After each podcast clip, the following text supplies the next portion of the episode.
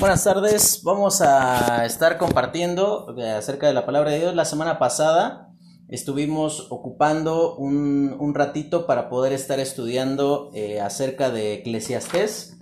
Ya eh, la semana pasada y hoy por la mañana, junto con el hermano Aurelio, estuvieron estudiando ahí con respecto al tema de la pues la caída, la triste caída de Salomón, las cosas en las cuales él eh, se fue involucrando y que terminaron eh, conduciéndole a decisiones eh, tristes y lamentables en su vida. Y al tener en cuenta esas cosas, vamos a continuar estudiando Eclesiastés. abra su Biblia, por favor, libro de Eclesiastés capítulo 2. Aquí no sabemos cuánto tiempo eh, haya pasado desde que Salomón se apartó del Señor. Tampoco sabemos eh, eh, cuáles hayan sido las circunstancias en las cuales Salomón volvió al Señor, si es que volvió, lo cual no podemos asegurarlo, que Salomón se haya arrepentido y haya vuelto al Señor. Lo que sí podemos saber y asegurar es que este libro está escrito con la triste amargura de encontrarse lejos de Dios y bajo una sabiduría humana, bajo criterios y principios que están fundamentados en, eh, en experiencias, en, cuestiones personales, pero no, no en realmente en poder encontrarse fundamentadas en algo que Dios está eh, aprobando como la forma de vida que vamos a ver en esta tarde con respecto a Salomón. Decíamos que la semana pasada lo que se presentó o lo que se compartió con respecto a esto fue que se presentó el problema, ¿no? Hablábamos de un hombre insatisfecho y, de la, la, la condición en la cual éste vive estando lejos de Dios. Decíamos que hay dos palabras eh, eh, dos frases que se ocupan continuamente en, en Eclesiastés.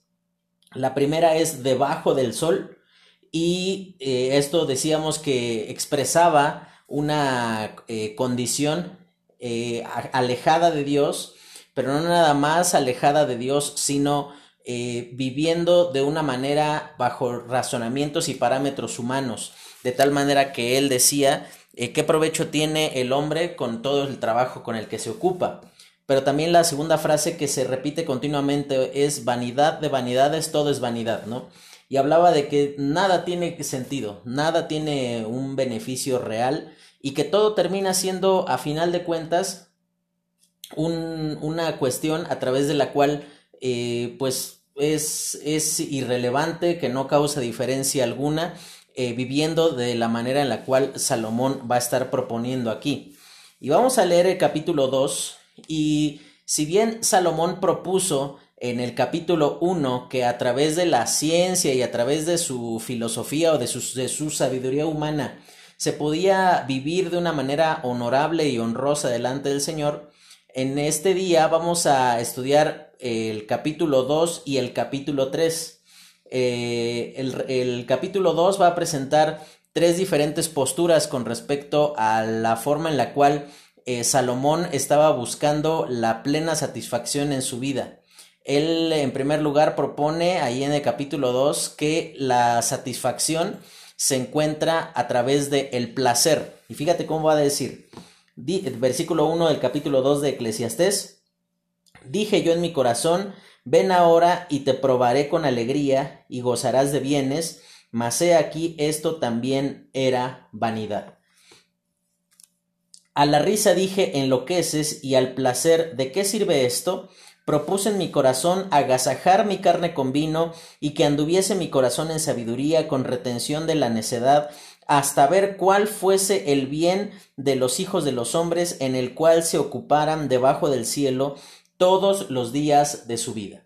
Y aquí vemos a un hombre que eh, comienza a hacer su, su serie de propuestas.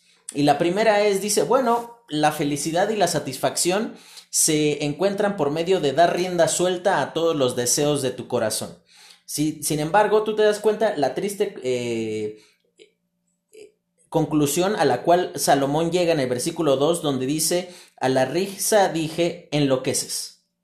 Es decir, que si bien una vida eh, bajo un sistema o, principios eh, opositores a la palabra de Dios pueden llegar a producir algún tipo de placer, es, es cierto, el pecado debe, debe, de ser satisfactorio, si no, no, no, no lo buscaríamos, debe de ser algo que nos hace sentir bien pero llega un punto donde no, no llena el alma, no, no satisface plenamente aquella condición y aquella necesidad que se está presentando en la vida de cada uno de nosotros. Y esa es la razón por la cual aquí eh, Salomón, eh, eh, en medio de su alejamiento y en medio de su vida perdida, lejos del Señor, este hombre termina manifestando que el placer Fíjate cómo termina diciendo el versículo 2, y al placer, ¿de qué sirve esto? Es decir, si había alguien que tuvo a mano todas las cosas que se le pudiesen atravesar, todas las cosas que hubiese querido desear para su propia vida, ese era Salomón. Partiendo de que era el rey, y nadie le va a negar nada al rey. Es decir, que lo que Salomón hubiese querido se lo hubiesen dado.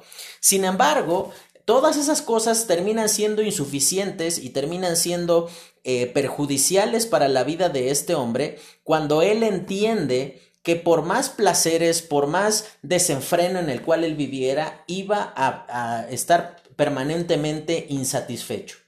Y esto nos lleva a considerar las palabras del Señor Jesucristo con respecto a lo que el pecado produce en nosotros. El eh, capítulo 8 de Juan, eh, versículo eh, 34 eh, aproximadamente por ahí, menciona algo que dice, eh, todo aquel que comete pecado es esclavo del pecado. Y ahí menciona algo muy puntual, la condición en la cual cada uno de nosotros vive eh, aferrado a circunstancias pecaminosas, más que libertarnos, más que hacernos sentir bien, más que producir ese placer prometido, lo único que quita de nuestra vida es esa poca satisfacción que había. Y ahora Salomón avanza en su razonamiento y va a mencionar que no nada más es a través del placer, sino a través de diferentes logros, ¿no? Y dice ahí, versículo 4 en adelante, engrandecí mis obras, edifiqué para mí casas, planté para mí viñas, me hice huertos y jardines, planté en ellos árboles de todo fruto, me hice estanques de aguas para regar de ellos el bosque donde crecían los árboles, compré siervos y siervas y tuve siervos nacidos en casa, eh, también tuve posesión grande de vacas y de ovejas, más que todos los que fueron antes de mí en Jerusalén, y me amontoné también plata y oro y tesoros preciados de reyes y de provincias, me hice de cantores y cantoras, de los deleites de los hijos de los hombres y de toda clase de instrumentos de, de música, y fui engrandecido y aumentado más que todos los que fueron antes de mí en Jerusalén, más de esto conservé conmigo mi sabiduría. Perdón, a más de esto conservé conmigo mi sabiduría. No negué a mis ojos ninguna cosa que desearan, ni aparté mi corazón de placer alguno, porque mi corazón gozó de todo mi trabajo, y esta fue mi parte de toda mi faena. Miré luego yo todas las obras que habían hecho mis manos y el trabajo que tomé para hacerlas, y fíjate la, la eh, conclusión. Y he aquí todo era vanidad y aflicción de espíritu y sin provecho debajo del sol. Después de decir, bueno, las cosas se obtienen o la bendición realmente se obtiene por medio de los logros y, o del desenfreno, aquí eh, Salomón prueba por el materialismo, por amontonar cosas. Y mira, no está mal, no está mal a lo mejor que Dios bendiga tu vida.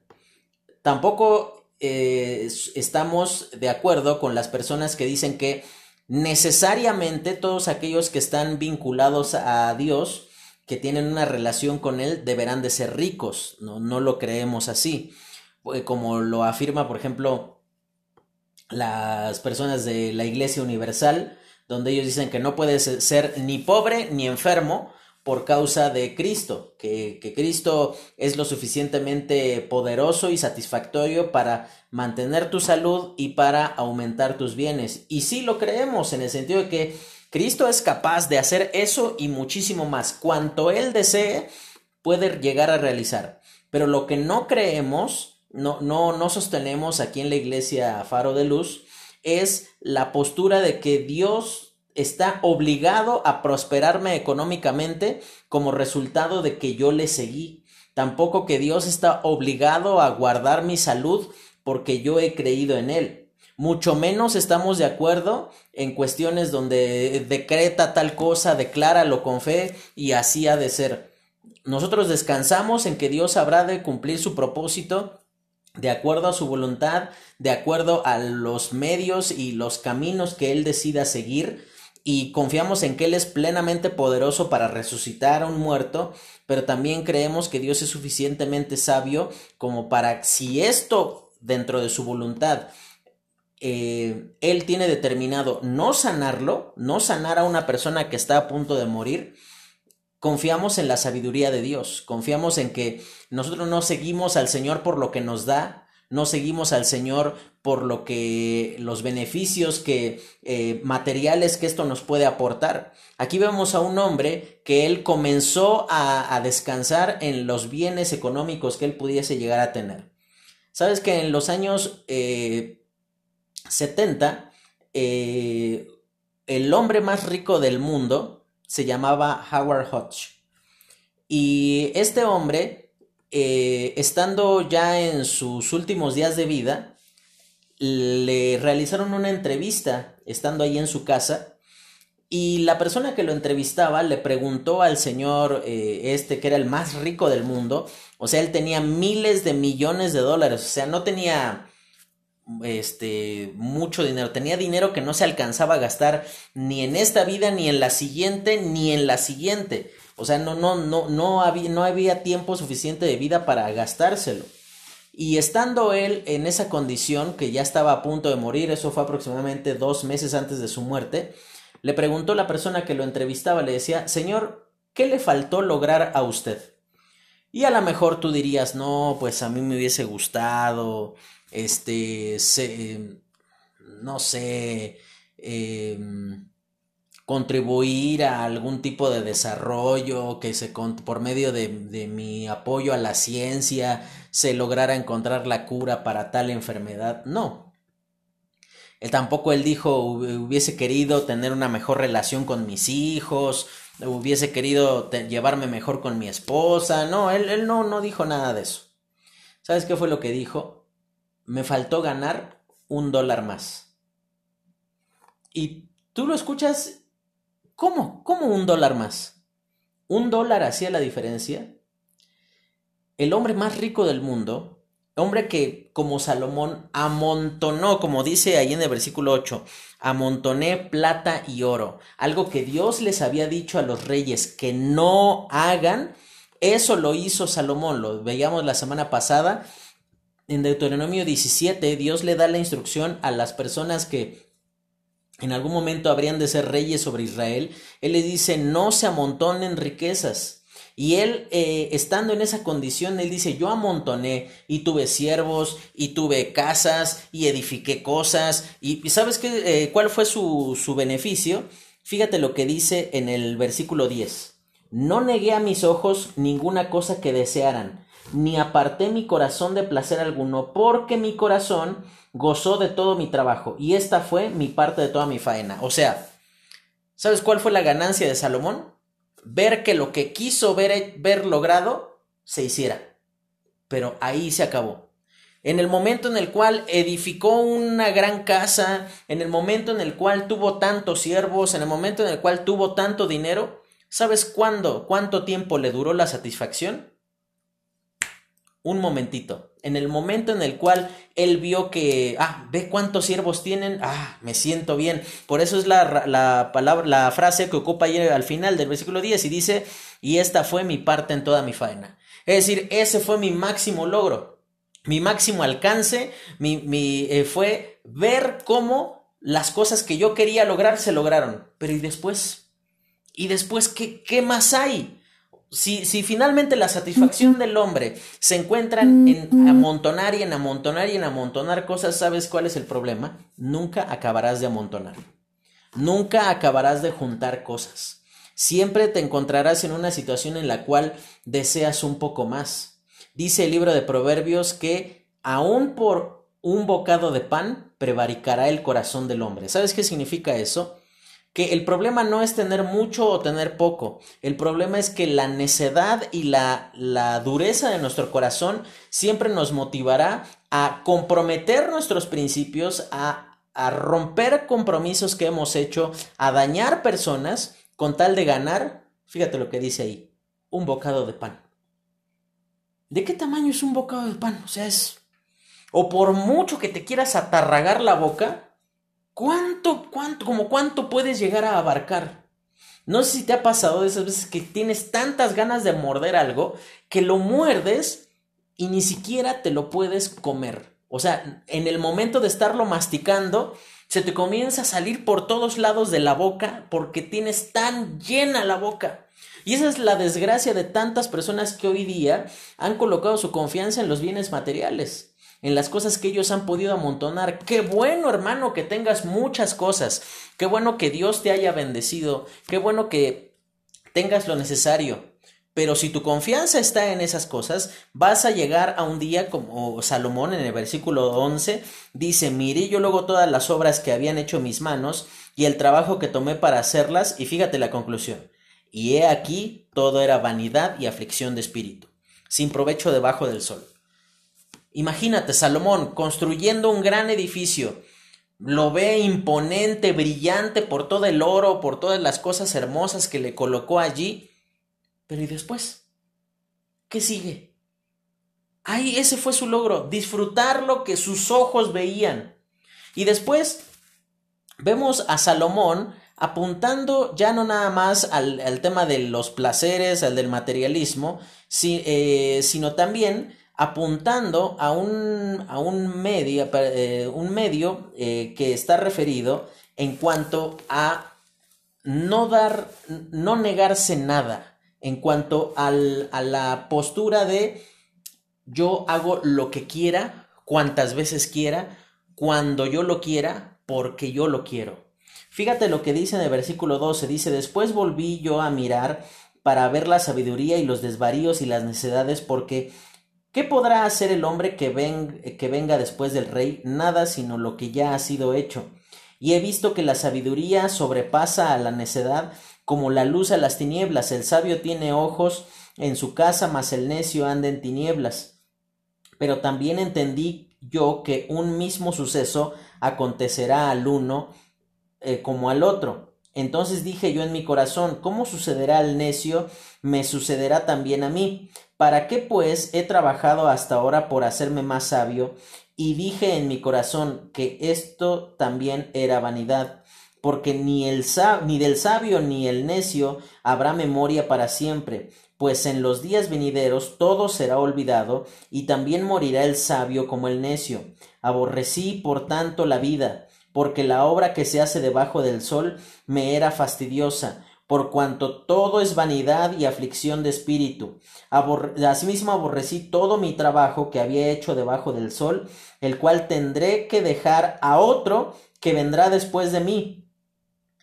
Y quién sabe si será sabio o necio el que se enseñoreará de todo mi trabajo, en que yo me afane y en que ocupe, eh, ocupé, perdón, debajo del sol mi sabiduría, eso también es vanidad Volvió por tanto a desesperanzarse mi corazón acerca de todo el trabajo en que me afané y en que me había ocupado debajo del sol mi sabiduría. Que el hombre trabaje con sabiduría y conciencia y con rectitud, y que haya de dar su hacienda a hombre que nunca trabajó en ello. También esto es vanidad y mal grande, porque ¿Qué tiene el hombre de todo su trabajo y de la fatiga de su corazón con que se afana debajo del sol? Porque todos sus días son, no son sino dolores y sus trabajos molestias, aun de noche su corazón no reposa, esto también es vanidad. No hay cosa mejor para el hombre sino que coma y beba y que su alma se alegre de su trabajo. También he visto que esto es de la mano de Dios, porque ¿qué, ¿quién comerá y quién se cuidará mejor que yo? Porque al hombre que le agrada Dios le da sabiduría, ciencia y gozo, más al pecador da el trabajo de recoger y amontonar, para darlo al que agrada a Dios. Esto es vanidad y aflicción de espíritu. Y aquí vemos el conflicto que viene con respecto a los días en los cuales se acercan nuestros días para morir y uno comienza a pensar qué va a hacer de todos mis logros cuando yo ya no esté. Si te das cuenta, aquí Salomón dice, ¿cómo puede ser que el trabajo de tantos años, el esfuerzo de tanto tiempo, de tanto dinero invertido, se le entrega así como si nada a alguien que no se esforzó por ello, a alguien que sencillamente quiso tomar las cosas y disponer de ellas como bien les venga en gana. Mira, yo eh, por mi trabajo secular, eh, trabajo con gente de mucho dinero. Gentes que tienen pero muchísimo, muchísimo dinero. Y sabes que el temor de todos se reduce a uno solo. ¿Qué van a hacer mis hijos o los que vienen detrás de mí con esto que yo estoy creando? Y empresas con mucho, mucho potencial, con mucho dinero, con muchos logros, se muere, y lo he visto muchas veces, se muere el dueño, el que lo creó, y los hijos se dedican a hacer pedazos el trabajo de los padres. Ellos dicen, no, esto es momento de disfrutar, de, de pasear, de viajar, de comprar, y en dos, tres años se acaban el trabajo de toda la vida de un hombre. Ahora, aquí eh, Salomón dice, ¿cómo voy a saber yo que el trabajo de toda mi vida va a quedar en manos de alguien que es sabio. O, qué va a pasar si mi trabajo queda en manos de un necio. Pues sabes, el temor de Salomón se cumplió. Las tristes condiciones en las cuales terminó la vida de Salomón nos muestran y, eh, que por medio de quién vino a sucederle en el trono. Su hijo se llamaba Roboam. Y justo lo que tanto vemos aquí plasmado que Salomón temía, es justo lo que ocurrió. Tú ves ahí en Primera de Reyes capítulo 12, muere Salomón y deja en su lugar a Roboam, su, su primogénito. Y entonces, Roboam, en lugar de continuar con el legado de su padre, con la grandeza y el dominio que había logrado, la paz con sus enemigos alrededor, eh, en un poco tiempo, Roboam termina despedazando el reino y desde los días de Roboam hasta el último de los días de Israel estando sobre la tierra prometida antes de irse al cautiverio, ¿sabes qué fue lo que pasó? Había un reino dividido. Los del norte contra los del sur. Y mira hermano, tú puedes considerar que tú has obtenido grandes logros, que, has hecho muchas cosas importantes. Y qué bueno, qué bueno que tú dejes una estabilidad financiera a tus hijos, qué bueno que les dejes una casa, pensando hoy que es Día del Padre. Muchas felicidades a todos los hermanos. Qué bueno, hermano, que usted le deje una casa a sus hijos. Qué bueno que usted les deje eh, un oficio. Qué bueno que usted les deje gratos recuerdos de los años que usted estuvo con ellos, del interés, del cuidado, de la disciplina. Qué bueno que usted les deje todo eso.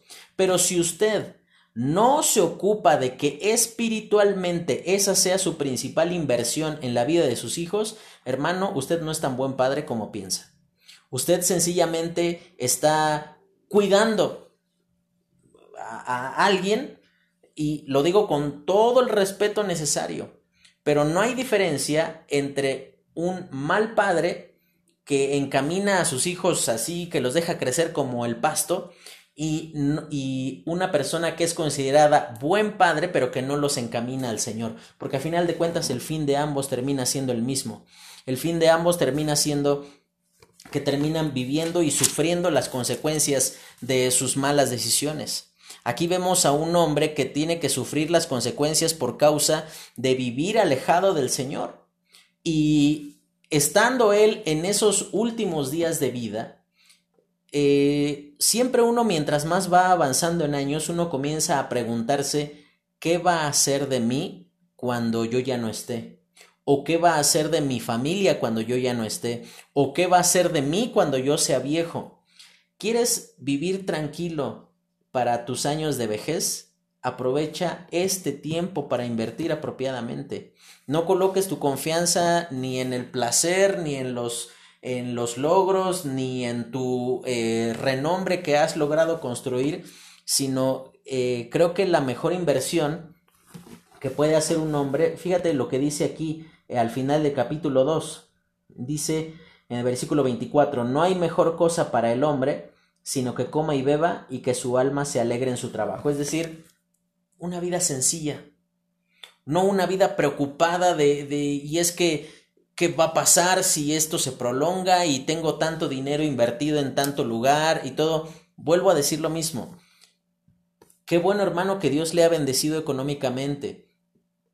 Qué bueno que usted ha sido previsor.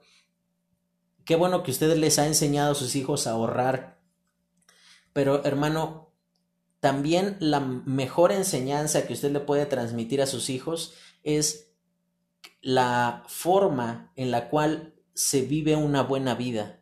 Y una buena vida no está necesariamente vinculada a la cantidad de bienes económicos que se tengan sino está vinculada al cómo disfrutar de los bienes que Dios nos da, sin importar su cantidad. Esa es la, la verdadera abundancia en la cual un hombre puede vivir junto con su familia. Enseñarles a disfrutar lo que tienen. Si tenemos mucho, damos gracias a Dios y disfrutamos porque tenemos mucho. Pero si en algún momento Dios nos hace pasar necesidad, también lo habremos de disfrutar porque es Dios quien nos permite estar en esa circunstancia y es Dios quien nos ha, provisto. Por esa razón dice aquí, no hay nada mejor para el hombre que coma, beba y que disfrute su trabajo. De una vida sencilla, una vida sin, sin eh, eh, cuestiones ostentosas, que esté, o sea, está perfecto que tengas un, eh, el deseo de comprarte un supercarro, el carro de tus sueños, cómpratelo. Pero, ¿sabes? No vas a estar igual de tranquilo por la noche al dejarlo estacionado afuera de tu casa que cuando traías la carcachita que a lo mejor no era tan nueva, pero era funcional, que a lo mejor no era tan vistosa, que no toda la gente volteaba a verte cuando pasabas por la calle, pero cumplía la misma función, te llevaba a un lugar y te traía de otro. Ese es el problema con amontonar cosas, que después estás preocupado en no perderlas o que quien las vaya a tener también las administre apropiadamente.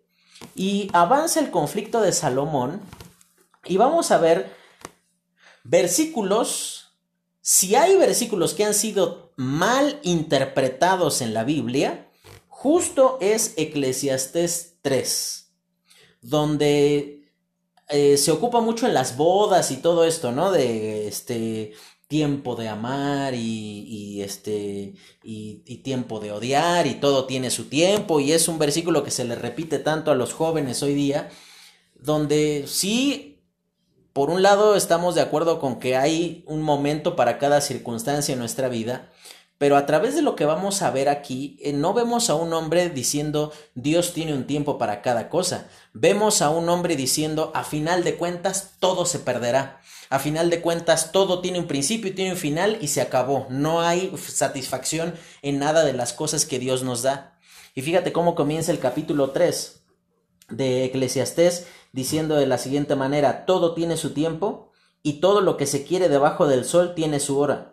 Tiempo de nacer, tiempo de morir, tiempo de plantar y tiempo de arrancar lo plantado, tiempo de matar y tiempo de curar, tiempo de destruir y tiempo de edificar, tiempo de llorar y tiempo de reír, tiempo de endechar y tiempo de bailar, tiempo de esparcir piedras y tiempo de juntar piedras, tiempo de abrazar y tiempo de abstenerse de abrazar, tiempo de buscar y tiempo de perder, tiempo de guardar y tiempo de desechar, tiempo de romper, tiempo de coser, tiempo de callar, tiempo de hablar, tiempo de amar, tiempo de aborrecer, tiempo de guerra y tiempo de paz. Pero después fíjate la pregunta.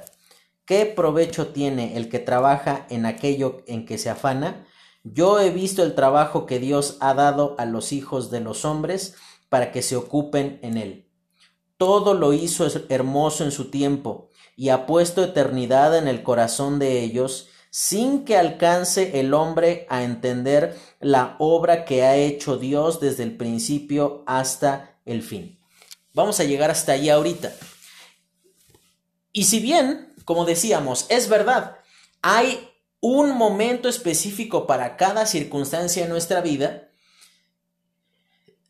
podemos también considerar que no es tan así como dice Salomón. No es que hay tiempo de matar y hay tiempo de curar. No, no es que eh, hay tiempo eh, de llorar y, otro tiempo de, de reír. Si bien hay momentos en los cuales se amerita expresar nuestras emociones de una u otra manera, aquí lo que vamos a ver en la vida de Salomón es que él hay una postura que tiene un nombre un tanto extraña, se llama fatalismo. ¿Qué significa el fatalismo? ¿Qué es lo que está expresando aquí Salomón? Y es la cuestión de nada sirve. Todo es pérdida, todo tiene un principio y tiene un final y ya se acabó. Es un, más o menos una onda la, la manera de pensar de algunas, de algunas gentes que dicen no podía, es demasiado bueno para ser verdad. Sí, tenía muchas cosas padres al principio, pero ahorita ya viéndolo bien, dices como que, mm, bueno, pues, pues ya qué, ¿no? O sea, ya no, no, no, no hay de otra, ya, ya no, no me puedo echar para atrás, ya no lo puedo cancelar, ya no puedo hacer nada y ni modo me tengo que acostumbrar. Aquí la postura de Salomón es ni te emociones tanto, porque a final de cuentas lo malo habrá de venir un día sobre ti. Ni disfrutes y, ni, te, ni te prendas tanto, ni, ni te aferres tanto a algo, porque un día se acabará. Y, y va a ser un momento doloroso y entonces yo te lo quiero evitar. Si bien hay cosas en nuestra vida, hermano, que tienen un principio y tienen un final, lo que eh, nos lleva aquí a ver que Salomón estaba en una cuestión de amargura contra la forma en la cual Dios había hecho ciertas cosas en su vida y cómo Dios le había eh, disciplinado por causa de, de, de ciertas decisiones que él había tomado. Fíjate lo que dice en el versículo 10. Yo he visto el trabajo que Dios ha dado a los hijos de los hombres, para que se ocupen en él. Todo lo hizo hermoso en su tiempo y ha puesto eternidad en el corazón de ellos, sin que alcance el hombre a entender la obra que ha hecho Dios desde el principio hasta el fin. Por más que suene bonito este versículo, hermano, más que hablar que Dios ha puesto el tiempo dentro de nuestra vida, aquí lo que Salomón está tratando de decir es que si bien las cosas que Dios ha hecho son hermosas, son cosas de que finalmente son pasajeras.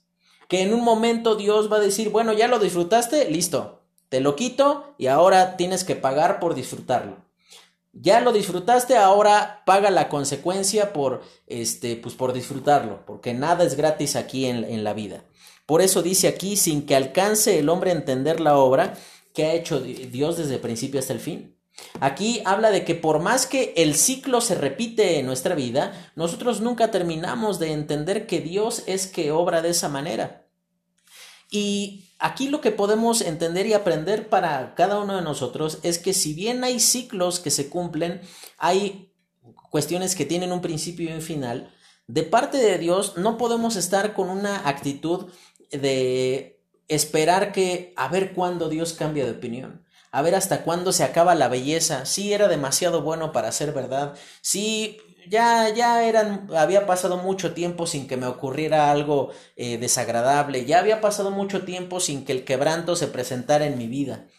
Algo que tú puedes tener en consideración y agradecer al Señor por las cosas en las cuales Dios te ha permitido vivir y aquellas cosas que te ha permitido experimentar es el simple y sencillo hecho que en medio de la alegría o en medio del dolor, Dios ha estado contigo. La postura de Salomón es el hombre está solo en medio de sus circunstancias, por eso no alcanza a entender qué es lo que Dios está haciendo. Pero en medio de esas circunstancias, tanto agradables como dolorosas, podemos tener la plena certeza y la plena satisfacción de que es Dios quien lo hizo, que es Dios quien ha obrado aún en medio de quebrantar nuestra vida, de, producir dolor en algún momento en ella, por medio de las pruebas, por medio de la disciplina, podemos dar gracias a Dios porque entendemos que Él está obrando y no somos personas que están eh, eh, totalmente ajenas a que Dios está actuando. Dice en el libro de Salmos 50, con respecto a cuán insensato es vivir sin considerar el actuar de Dios en nuestra vida. Dice, El hombre que reprendido este, no reconoce que es Dios quien lo está reprendiendo, dice, es semejante a las bestias que perecen. En medio de las circunstancias que Dios permite en nuestra vida para disciplinarnos y para llamar nuestra atención nuevamente a Él, algo por lo cual podemos dar gracias a Dios es porque estamos en medio de esa circunstancia, porque Dios no nos deja en una condición en la cual eh, persistamos en desobediencia o en alejamiento de Él. Y finalmente, este, eh, vamos a ver el, el, último argumento de Salomón que se va a, repetir, eh, va, va a ser el tema de un comportamiento demasiado racional o el racionalismo, es decir, que todo debe de tener una explicación, no, no pueden dejarse cosas así al azar, estas cosas de Dios lo hizo o Dios sabe o Dios demostrará su propósito son absurdas para un racionalista.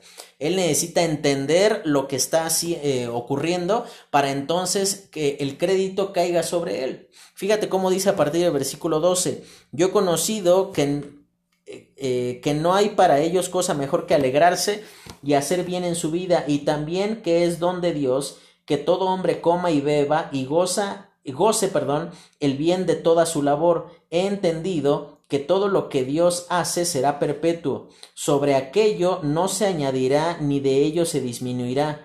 Y lo hace Dios para que delante de él teman los hombres. Aquello que fue ya es, y lo que ha de ser fue ya y Dios restaura lo que pasó. Vi además, eh, perdón, vi más debajo del sol, en lugar del juicio allí impiedad, y en lugar de la justicia allí iniquidad. Y dije yo en mi corazón, al justo y al impío juzgará Dios, porque allí hay un tiempo para todo lo que se hace, quiere, o para todo lo que se, se hace Dije en mi corazón, es así por causa de los hijos de los hombres, para que Dios los pruebe y para que vean que ellos mismos son semejantes a las bestias. Porque todo lo que sucede a los hijos de los hombres y lo que sucede a las bestias, un mismo suceso es. Como mueren los unos, así mueren los otros, y una misma respiración tienen todos, ni tiene más el hombre que la bestia, porque todo es vanidad. Todo va a un mismo lugar, todo es hecho del polvo y todo volverá al mismo polvo. ¿Quién sabe que el espíritu de los hijos de los hombres sube arriba y que el espíritu del animal desciende abajo a la tierra? Así pues, he visto que no hay cosa mejor para el hombre que alegrarse en su trabajo, porque esta es su parte, porque ¿quién lo llevará para que vea lo que ha de ser después de él? Y termina el capítulo 3, y ya, ya vamos a terminar, hermanos. Capítulo 3 termina de una manera triste con respecto a la forma en la cual Salomón está compartiendo aquí. Y él termina hablando en medio de una circunstancia por medio de la cual él está diciendo que en medio de nuestras eh, terribles y tristes circunstancias, que en medio de lo dolorosas que, que pueden llegar a ser las circunstancias, él está diciendo, pues sí, además de todas las circunstancias en las cuales tú te encuentras, no hay diferencia entre ti y un animal. Porque todos van al mismo lugar, los sepultan en la tierra, dejan de respirar y ahí se terminó su historia. Qué triste, qué triste explicación de las cosas cuando podemos ver que Dios ocupa las circunstancias para nuestro bien, que ocupa las circunstancias para indicarnos que Él está por encima de ellas, que Él no está sujeto a que el dólar tenga un buen precio, a que la gasolina baje de costo, a que desaparezca el coronavirus, a que gane tal o cual partido las elecciones, a que eh, quede como jefe en tu trabajo la persona que tú estás esperando. No. Sabes que aquí lo que podemos entender con respecto al el resultado del racionalismo en la vida es que Pensar de una manera fría con respecto a la persona de Dios nos conduce a considerar que Dios es alguien que actúa y que debe de comportarse como, eh, de acuerdo a nuestro razonamiento o ser aprobado por nosotros para entonces ser correcto lo que Él está haciendo. Sin embargo, presta atención a lo que dice allí en el versículo 20 eh, dice, todo va a un mismo lugar, todo es hecho del polvo y todo volverá al polvo. ¿Quién sabe que el espíritu de los hijos de los hombres sube arriba y el espíritu del animal desciende abajo a la tierra?